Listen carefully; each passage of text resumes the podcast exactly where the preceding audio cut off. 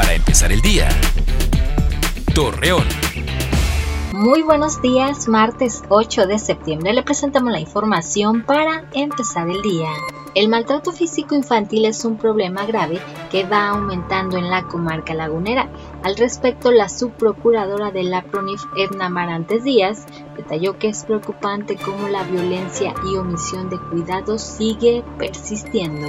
Tras los actos de suicidio que se han presentado con mayor frecuencia por diferentes circunstancias, Soledad Ruiz, directora del Centro de Salud Mental en Durango, señaló que este problema afecta a las personas en general, por lo cual dijo que se emprenderán acciones para evitarlo debido a que otro trabajador del ayuntamiento de Lerdo ha dado positivo a COVID-19, el secretario José Dimas López Martínez mencionó que estarán suspendidas dos semanas las sesiones presenciales de Cabildo.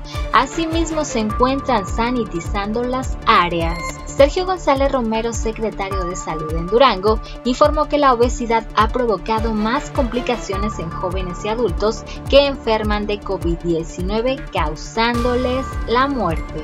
Hoy es el Día Internacional del Periodista. Esta fecha fue destinada para resaltar la importancia de esta profesión que busca informar sobre diferentes temas de interés público, además de defender la libertad de expresión. Acompáñenos con toda la información dos minutos antes de las 8 de la noche por Mega Noticias. Para empezar el día, Torreón.